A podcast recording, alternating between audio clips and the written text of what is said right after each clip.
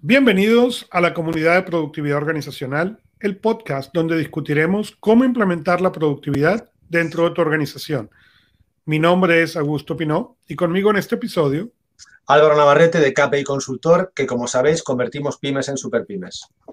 Y nosotros somos los anfitriones de productividad organizacional. Esta semana venimos, esta semana eh, venimos siguiendo, o seguimos conversando del libro 25 Consejos de Productividad y vamos a hablar de el número 11.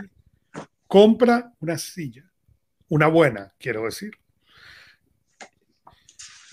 Para mí siempre ha sido interesante y es un tema que con la pandemia ha sido todavía más interesante ver cómo, a pesar de que la gente pasa tantas horas sentado en la silla, frente al ordenador o frente a la pantalla, invertimos una cantidad significativa de dinero en el escritorio, en la máquina, en la computadora. Entonces, cuando llega la silla, ah, no, espérate, me traigo la del comedor.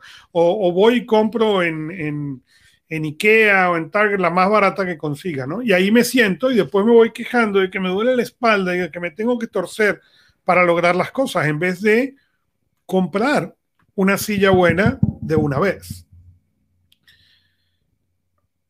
Me encantaría decir que yo desde el principio compré una silla buena, lo cual no es verdad. Mi primera silla fue lo más barato que yo conseguí. Y si hubiera conseguido algo más barato, probablemente eso hubiera sido. Lo que me llevó a mí a entender el concepto de la silla fue ese perenne dolor de espalda del que yo sufría.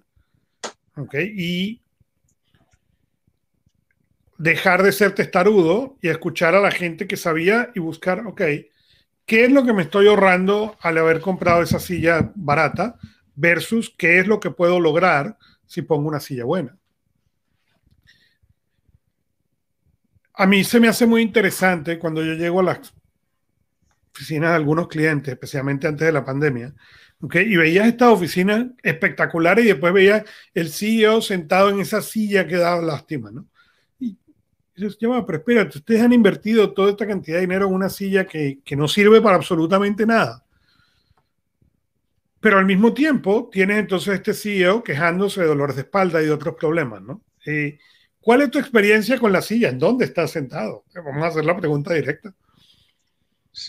Pues, eh, bueno, yo te diría, o sea, la misma reflexión que, tú has tenido con la silla, te podría explicar yo cientos de casos donde uno, digamos, por inexperiencia o, por errores de juventud, digamos, toma decisiones equivocadas, ¿no? Digamos, en cuanto a, te diría, no sé, yo estaba recordando ahora un gran profesor que tenía yo que, me decía, piensen ustedes que en la vida se pasarán la mitad del tiempo trabajando y la mitad del tiempo durmiendo. Piensen bien con quién van a trabajar y piensen aún mejor con quién van a dormir. Entonces yo pienso que como la vida vas alborotado sin pensar, digamos, eh, eh, las dos lecciones que saqué yo de esta lectura, Augusto, fue por una parte, eh, digamos, dejando la metáfora al margen, digamos, yo, yo intento darle la lectura. Yo no sé si tú cuando escribiste este artículo, por cierto, pensabas efectivamente en la silla o yo lo leí especialmente en, sentido metafórico, ¿no? Digamos, la silla puede ser una de las tantísimas decisiones equivocadas y ojalá todos en la vida tengamos solo como consecuencia de una mala decisión tener, entre comillas, un dolor de espalda o tú recuerdo que eh, hablabas de, beberte 35 eh, eh, al día, ¿no? Entonces yo le saqué dos lecturas y me fui más a la parte metafórica y, me gustó mucho porque, digamos, a mí por, por, una parte, digamos, las lecciones que yo aprendí cuando tú, digamos, escribiste este, este, este, este, breve ensayo, fue que por una parte, digamos, que para, para poder tomar, digamos, para ser mejor en la vida hay que tener una mentalidad enfocada a la mejora continua. Digamos, me duele la espalda, analizo por qué me duele la espalda, identifico que consecuencia de ese posible dolor es un problema de la silla, ergo con determinación me muevo digamos, y busco soluciones en la vida, busco el sol, busco soluciones. Digo, eso que yo me encanta esa visión de empresario, que nos encanta resolver problemas y convertir eso en oportunidades. Entonces, yo, yo metafóricamente entendí que tú lo simbolizabas en la silla y podíamos aplicarlo, pues no sé, a un ordenador, a una persona, a un mal amigo, a una mala relación, a unos zapatos, a un cliente no deseado, digamos, tener ese hambre por solucionar las cosas, por estar incómodo ante las cosas que no te complacen, ¿no? Eso me parece fantástico, esa, lectura, ¿no?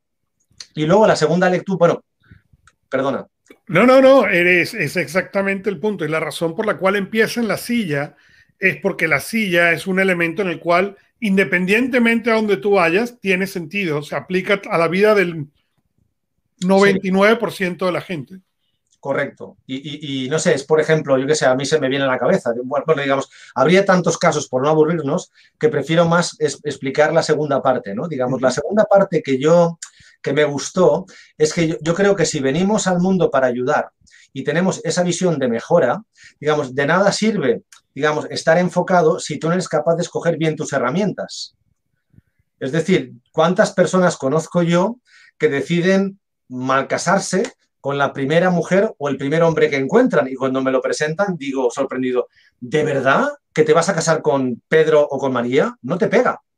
O cuántas veces veo yo una situación que no me encaja y, ¿sabes? Bueno, y por conformismo o por falta de entusiasmo, pues no sé, coges lo primero que, que se te ocurre. Entonces, con la misma determinación que tú perseguiste, perseguiste una solución en tu iPad, que siempre nos explicas en tu libro, que es la, digamos, con la, con la determinación que yo tuve cuando quería casarme con mi esposa, Digamos, cuando uno está enamorado y persigue una cosa con esa pasión, digamos, lo, más importante, digo, cuando un animal está en celo y persigue su hembra o su macho, o persigue un objetivo, digo, con esa determinación es con lo que tú decidiste cambiar la silla. Entonces, no sé, eh, es como, por ejemplo, digamos, cuando uno tiene buena mentalidad, buena cabeza, pero no tiene unas buenas herramientas, eh, eh, no sé, yo a veces voy a las empresas y pregunto yo, ¿tú te imaginas hoy hacer una campaña de marketing sin contar con Google Ads?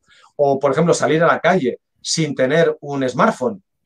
Eh, no sé, digamos, se me hace del todo estúpido. Entonces yo entiendo que una persona se para y, digamos, igual que un buen general, cuando decide ir a la guerra, analiza sus tropas, analiza su logística, analiza sus, digamos, sus herramientas, digamos, bélicas y luego va a la guerra porque cree, que tiene posibilidades de ganarla, digamos, un buen empresario, una buena persona no puede decidir ir a la guerra con un eh, despacho desordenado, lleno de papeles, con una mente eh, intoxicada con un montón de cosas y con una silla incómoda, ¿no? Y con, y con esto vuelvo a tu metáfora y, lo dejo aquí eh, con esas dos lecturas, ¿no?